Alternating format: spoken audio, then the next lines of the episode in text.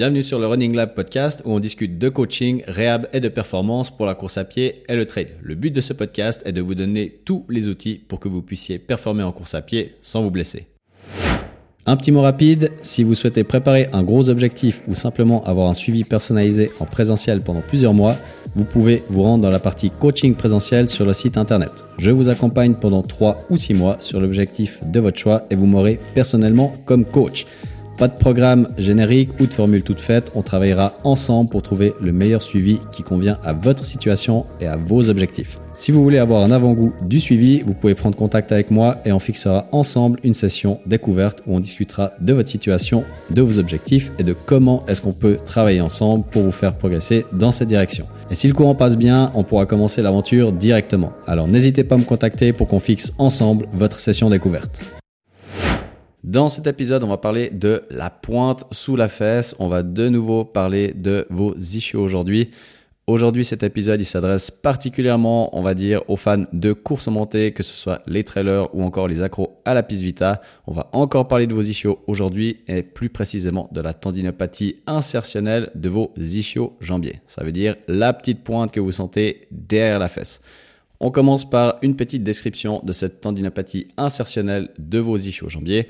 Comme son nom l'indique, elle est située à l'insertion proximale de vos ischios, donc plus précisément sous votre pli fessier, sur la petite pointe osseuse que vous pouvez sentir qu'on appelle ischion. C'est à cet endroit précis que vous allez ressentir votre douleur quand vous courez, que vous pouvez décrire comme la pointe sous la fesse. Euh, souvent, c'est assez caractéristique, soit des footballeurs, soit des sprinters, après euh, un gros démarrage, où est-ce qu'on se tient avec la main sous la fesse. Ça, c'est pas la blessure la plus répandue chez le coureur sur route parce que c'est une pathologie qu'on va retrouver plutôt chez les coureurs qui montent, mais surtout chez les coureurs qui descendent des côtes. Donc pas uniquement les trailers, mais ça peut être aussi les coureurs qui aiment varier les plaisirs et de temps en temps se faire 2-3 bah, côtes, 2-3 descentes. Et c'est des blessures qui peuvent arriver à cet endroit-là. On parle toujours des sportifs d'endurance, mais évidemment que c'est une blessure que euh, vous avez sûrement vu, comme je l'ai évoqué avant, chez les footballeurs ou chez les sprinters. Mais ça, c'est euh, quelque chose dont on, va un peu moins parler aujourd'hui, vu qu'on va se concentrer surtout sur les coureurs d'endurance. Au niveau des causes euh, pour cette tendinopathie, c'est une pathologie dite d'amplitude. Donc c'est une pathologie qu'on va retrouver dans certaines disciplines avec des demandes spécifiques comme les disciplines de vitesse et de dénivelé. Si on parle un petit peu de biomécanique, c'est une pathologie qui va survenir avec des cycles répétés de flexion de hanche. Et qu'est-ce que ça, ça va impliquer? Ça aura comme conséquence une atteinte de la jonction myotendineuse, en gros sur la face arrière de votre jambe, d'accord? Quand vous venez en flexion de hanche, imaginez derrière, sur la partie arrière de votre cuisse, que vous avez comme un élastique qui vient se tendre à chaque fois. Et du coup, on va venir atteindre cette jonction myotendineuse. Donc du coup, la partie tendineuse entre bah voilà, le muscle et le tendon et qui s'attache sur l'os. En gros, la partie qui relie euh, le muscle à votre tendon. Point. Pour la faire courte, on a de grandes forces de compression qui s'appliquent sur l'insertion de vos ischios et ils sont pas assez forts pour les encaisser. Donc, paf, ça vous fait une tendinopathie. Mais ce qui va blesser à la longue, c'est surtout que les ischios, ils doivent freiner en même temps que les quadriceps se tendent simultanément de l'autre côté. C'est deux muscles qui fonctionnent de manière antagoniste et lorsque un des deux s'active de manière rapide en s'accourcissant, eh ben, on a l'autre qui doit freiner de manière rapide en s'allongeant de l'autre côté. D'accord? Donc, chaque fois que vous avez soit l'un, soit l'autre qui se contracte en concentrique pour effectuer sa fonction, eh ben, on a l'autre de l'autre côté qui doit freiner. Et ça, dans les deux cas. D'accord? Donc, si notre rapport de force entre quadriceps et ischio-jambier, il est trop conséquent, il y a trop de différence en défaveur des ischios, eh bien, ils vont fatiguer et ils vont être à risque de blessure. C'est ce qui se passe dans les catégories sprint et trail, où on a des grosses demandes euh, au niveau quadriceps, aussi du coup au niveau ischio. Et on demande énormément aux ischios de freiner, euh, notamment à cause de la vitesse de l'activité, mais aussi de l'amplitude, euh, si on parle des trailers et des sprinters. Donc en deux mots, si vous devez juste retenir quelque chose euh, de cette partie un peu biomécanique, c'est que quand on a un côté qui s'active, l'autre, il doit freiner d'autre côté. Et ça fatigue évidemment. Donc l'idée, c'est d'avoir un ratio pas trop différent entre ischio et quadriceps, ou en tout cas pas trop en défaveur des ischios. Voilà pour la petite partie un peu explicative, descriptive et biomécanique. Et maintenant, vous êtes blessé ou vous avez peut-être été blessé à cause de cette pathologie-là. Et puis maintenant, on va eh bien, simplement regarder la réhab, comment vous en remettre le plus rapidement possible. Comme d'habitude, pour la plupart des blessures en course à pied, on va effectuer une réhab en trois phases. Phase 1, phase aiguë, phase 2, phase d'adaptation et phase 3, phase de réathlétisation. On commence tout de suite avec la phase aiguë, qui est la phase quand vous venez de vous blesser. C'est celle où vous avez le plus de douleur. C'est une phase qui va durer en gros entre 24 à 72 heures. Dans cette première phase, on va d'abord réduire les stresseurs pendant la période inflammatoire. Les stresseurs, c'est en gros toutes les activités qui vont venir vous augmenter les douleurs sur la zone. Pour cette pathologie, on va du coup vouloir éviter toutes les activités qui viennent mettre en tension vos ischios. Pour la course, on va surtout éviter les côtes et la vitesse, qui sont les deux principaux stresseurs. Et ensuite, on va augmenter la cadence lors de la course pour limiter les contraintes au niveau du genou et de la hanche. Ce changement de cadence, ça peut être gardé sur le long terme ou temporairement le temps que la blessure se remette. Petite note ici, on estime que la cadence idéale, elle se trouve entre 170 et 190 pas par minute. C'est la foulée où on se blesserait le moins, où on serait le plus économique. Pour connaître votre cadence, regardez simplement après avoir été courir dans les statistiques de votre montre connectée ou directement dans l'application associée une fois que vous avez fini votre sortie. Je ne sais pas si actuellement il y a certaines montres où vous pouvez l'afficher en direct, mais dans tous les cas, euh, vous pouvez déjà regarder maintenant sur toutes vos précédentes sorties à combien était votre cadence moyenne. Et puis, bah, pour les prochaines sorties, essayez déjà d'augmenter idéalement de 5 à 10 pas par minute si possible euh, votre cadence. Maintenant, si vous avez trop de douleur pour courir et que c'est impossible pour vous de sortir, même faire un mini footing euh, très lentement, eh bien, vous pouvez remplacer la course par le vélo ou la natation, qui sont des excellentes alternatives en attendant. Comme ça, vous continuez de travailler votre cardio et vous stimulez par la même occasion votre métabolisme pour une meilleure récupération tissulaire, donc avec une meilleure activation de votre système cardiovasculaire. Pour la partie exercice, on commencera par des exercices avec des modalités en isométrique. Comme d'habitude, dans toutes les problématiques type tendinopathie, on commence toujours avec de l'isométrique. C'est en gros le niveau 1 euh, pour reprendre l'activation musculaire et ensuite on dérivera plus tard sur en guillemets des choses plus muscu classiques que je prends avec des guillemets. Donc le but ce sera déjà de travailler sur les lésions mécaniques du tendon et de ne pas laisser les tissus au repos parce qu'on a vu que tout ce qui est repos prolongé, eh bien on désentraîne nos structures. Alors oui, ça fait moins mal, mais par contre, eh bien, on perd énormément de force, de réactivité, de tout ce que vous voulez.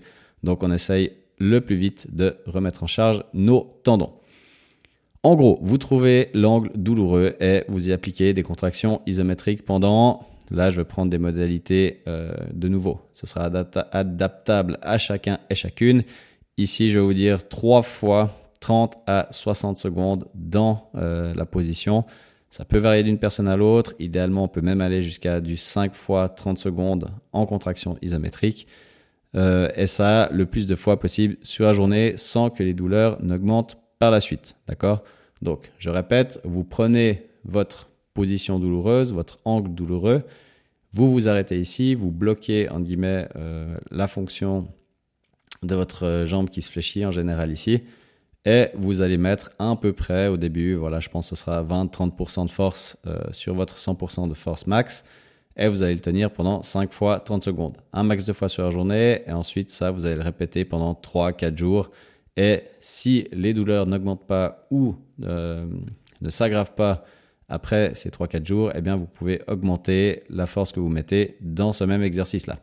Et pour celles et ceux qui sont un peu plus familiers avec le travail de mobilité, vous pouvez faire ce travail de mobilité au niveau de la hanche, tout ce qui est des rotations articulaires contrôlées, rack, etc. N'hésitez pas à travailler ça, ce sera évidemment que du bonus et que du gain pour votre hanche et ensuite pour la fonction de votre hanche pour la course à pied. Si vous n'êtes pas familier avec ça, eh bien ma foi, tant pis, ou alors simplement faites-vous aider par un professionnel de santé qui est calé dans la matière. Un petit mot rapide, je fais aucune pub pour faire parler de ce podcast parce que je suis persuadé que le bouche à oreille, c'est le meilleur moyen de partager mon message et surtout de trouver les vraies personnes concernées. Alors si j'ai qu'une demande à vous faire, c'est de mettre votre meilleure note et votre meilleur commentaire à ce podcast si vous pensez qu'il le mérite. Ça vous prend qu'une minute, mais ça représente énormément pour moi. Et vous permettez par la même occasion à des tonnes de coureurs et coureuses autour de vous de découvrir ce contenu. Donc voilà pour cette phase 1. Donc pour résumer un petit peu tout ça, on va surtout diminuer les stresseurs, donc diminuer la douleur. Et puis, si vous pouvez continuer à courir, tant mieux. Si vous n'y arrivez pas parce que ça vous fait trop mal, tant pis. Et vous remplacez en attendant la course à pied par des sports, natation, vélo, qui continuent à vous bosser le cardio. Et puis, pour ce qui est des exercices, on commence toujours par de l'isométrie pour remettre vos tendons en charge directement. Dans cette première phase, comme d'habitude, le but c'est de garder des douleurs minimales et de toujours pouvoir vous dire que le lendemain, vous pouvez refaire la même séance que le jour d'avant. Si ce n'est pas le cas, c'est que vous êtes allé trop fort et si vous pouvez vous dire ça, c'est que vous êtes sur la bonne voie et en train de bien progresser. Ensuite, on passe du coup à la phase 2, phase d'adaptation. Donc dans cette phase, on va progressivement recharger les tissus pour les rendre plus tolérants. Au niveau des exercices, on va venir chercher des exercices qui ciblent spécifiquement la partie lésée. De nouveau, les exercices pour ischio classiques, entre guillemets, ils sont bien, mais pas assez précis. Pourquoi? Parce que dans ces exercices classiques, les bridges et compagnie, tout ce que vous voulez, on va surtout venir travailler la partie moyenne du muscle, en gros le milieu du muscle, alors que dans le cas présent ici, ce qu'on aimerait travailler, c'est plutôt l'insertion. Donc on va devoir aller chercher des exercices qui viennent nous travailler au niveau des insertions. Donc plutôt que de faire des bridges classiques à répétition, on va préférer des exercices par exemple comme le soulevé de terre ou simplement le travail d'ischio spécifique sur la zone. Pourquoi? Parce que les exercices qu'on va choisir vont venir travailler plutôt sur les extrémités des muscles, donc sur cette partie myotonineuse qu'on recherche. Après, évidemment, les modalités, elles vont varier en fonction de l'intensité des symptômes, de l'adhérence de la personne aux exercices, de votre passé de coureur, etc. Évidemment qu'il n'y a pas un one size fits all et puis qu'il faudra faire du cas par cas pour toutes les modalités des exercices. On évoluera du travail isométrique vers un travail excentrique, mais de nouveau, ça dépendra de l'évolution des symptômes. Si vous pensez arriver à gérer tout ça tout seul, très bien. Et si vous ne pensez pas, eh bien faites-vous suivre par un professionnel de santé qualifié. Pour la course à pied, on pourra reprendre, mais toujours en limitant les facteurs de stress comme le dénivelé ou la vitesse. Le but, ce sera déjà d'augmenter la cadence. Donc, on a dit au minimum 170 pas par minute. Si vous débarquez d'une cadence à 155, 160 pas par minute, essayez déjà de l'amener vers les 165, d'accord Ce sera déjà pas mal. Le saut jusqu'à 170, ça fera un petit peu beaucoup pour commencer. Donc, si vous êtes très bas dans la cadence, rajoutez déjà 5, 7 pas euh, à la minute pour que euh, vous puissiez pas avoir l'impression que vous pataugez dans la semoule. Donc minimum 170, mais si vous êtes beaucoup trop en dessous de ça, essayez d'augmenter déjà de à peu près 5 pas par minute. Vous pouvez également vous faire analyser votre foulée pour voir s'il y a des choses qui peuvent être modulées pour réduire vos comportements de surcharge sur vos ischios. Ça, de nouveau, vous allez le faire avec un professionnel de santé qualifié, idéalement et forcément dans la course à pied. Il y a toujours des choses qu'on peut un peu modifier selon votre foulée parce que suivant la foulée que vous avez, eh ben, on peut voir que vous allez mettre plus ou moins de charge sur différentes parties euh, de votre corps. Donc ici, dans le cas d'une tendinopathie insertionnelle des ischio-jambiers, eh bien, peut-être que en regardant votre foulée, on a des choses qu'on peut modifier pour que vous puissiez soulager un petit peu cette zone-là et quand même continuer à courir. Après, peut-être que ce sera des changements temporaires. Si vous les aimez, vous pouvez peut-être les garder à vie, mais si vous êtes un peu euh, amoureux de votre foulée et que la foulée qu'on vous propose en attendant pour soulager vos symptômes, vous l'aimez pas trop, eh bien dites-vous bien que c'est temporaire, le temps que les douleurs diminuent, que votre réhab se fasse bien et après vous pourrez revenir dans votre foulée normale. En général, au niveau de la foulée, on a la foulée médio-pied qui va permettre de soulager vos symptômes et de pouvoir vous permettre de courir. De nouveau, il faudra aussi respecter les principes de surcharge progressive et quantifier votre stress pour être sûr de ne pas brûler les étapes et de vous enflammer trop vite. Encore une fois, faites-vous suivre par un professionnel de santé pour régler toutes ces petites choses-là. Donc, conclusion de la phase 2, on progresse au niveau des exercices, on commence à faire du travail en excentrique si tout va bien. Course à pied, on continue gentiment à augmenter surtout notre volume, mais on reste toujours prudent par rapport à tout ce qui est euh, dénivelé et vitesse. Et puis maintenant, on va passer dans la phase numéro 3, la phase de réathlétisation. On va la faire courte parce que cette phase-là, c'est simplement une progression de la phase d'adaptation, donc de la phase numéro 2, où on va simplement continuer à augmenter progressivement les contraintes, que ce soit en exercice ou pour la course à pied. Donc pour les exercices, on passera de modalité isométrique à excentrique à tout ce qui est pliométrie, vitesse en fin de réhab. faut bien vous dire que lorsque vous vous êtes blessé, vos tendons, ils étaient en guillemets à leur 100%, ou en tout cas à leur 100% théorique par rapport à votre corps, et que nous, ce qu'on aimerait faire dans cette phase-là, c'est les rendre encore plus puissants, plus robustes, et évidemment diminuer le risque que vous vous reblessiez par la suite. Donc vos tendons, on va essayer de les rendre encore plus forts qu'avant, donc on les veut à 120, 130% par rapport à votre 100% qui vous a quand même blessé. Et pour la partie course à pied, on va réintroduire progressivement tout ce qui est dénivelé, vitesse, toujours en quantifiant bien notre charge d'entraînement. D'accord Au début, ça sera plutôt sous la forme d'intervalles courtes, mais intervalles quand même. Et puis progressivement, semaine après semaine, là, on pourra respecter comme d'habitude la règle des 5-10% par semaine d'augmentation de l'intensité d'entraînement. Et comme ça, vous êtes sûr de pouvoir réussir votre réhab progressivement, d'arriver à faire chaque fois un petit peu plus et progressivement, au fur et à mesure des semaines, des mois, retrouver votre niveau d'avant, voire même mieux. Et pour la durée de cette pathologie, comme à chaque blessure en course à pied, la durée, bah, ça peut varier d'un individu à l'autre, suivant si la blessure elle a été vite prise en charge ou non. Si on la dépiste rapidement et on applique directement les principes qu'on a vus dans cet épisode, eh bien on peut s'en remettre euh, assez vite et on peut, on va dire, estimer à une, deux semaines le temps de récupération. Mais ça, c'est seulement si vous vous connaissez bien, que vous arrivez très vite à la diagnostiquer. Donc ça demande quand même une bonne connaissance de son corps et de tout ce petit protocole qu'on a vu là au-dessus. Si malheureusement euh, vous n'êtes pas trop familier avec votre corps et toutes ces blessures-là et que vous faites un peu traîner cette blessure, eh bien on peut en avoir pour un peu plus long. Dans l'idée, on aimerait éviter quand même que ça passe les trois mois, sinon après on est dans une blessure qui va rester chronique et après ce sera très embêtant de s'en remettre. Donc si vous vous connaissez pas beaucoup, que vous avez l'impression que voilà, vous commencez à vous blesser, que vous avez des douleurs inhabituelles qui commencent à persister un petit peu, faites-vous suivre par un professionnel de santé qualifié, physiothérapeute, médecin du sport, etc., qui vont pouvoir vite vous aiguiller et vous aider à vous en remettre le plus vite possible. Parce que comme d'habitude, le processus de réhab, bah, il est quand même proportionnel euh, à la durée de la blessure. Donc plus vite vous allez diagnostiquer tout ça, plus vite vous allez vous en remettre. Petite conclusion pour cette tendinopathie insertionnelle des ischio-jambiers ou pointe sous la fesse. En gros, euh, c'est une blessure qui se remet très bien avec un traitement conservateur, ce qu'on vient d'évoquer juste au-dessus.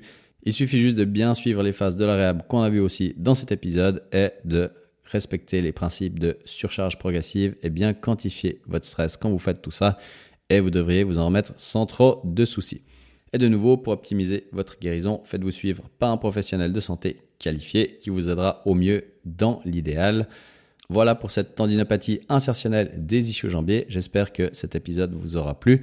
Et moi, je vous dis à bientôt pour le prochain épisode. Un petit mot rapide, si vous aimez le contenu de ces podcasts mais que vous préférez les formats plus courts, vous pouvez me suivre sur mes pages Instagram et TikTok. C'est aussi sur ces plateformes que vous pouvez plus facilement me contacter si vous avez des questions ou des propositions. Et si vous voulez rien rater de mes prochains épisodes ou autres nouveautés, vous pouvez vous abonner à la newsletter qui sort chaque semaine le mercredi.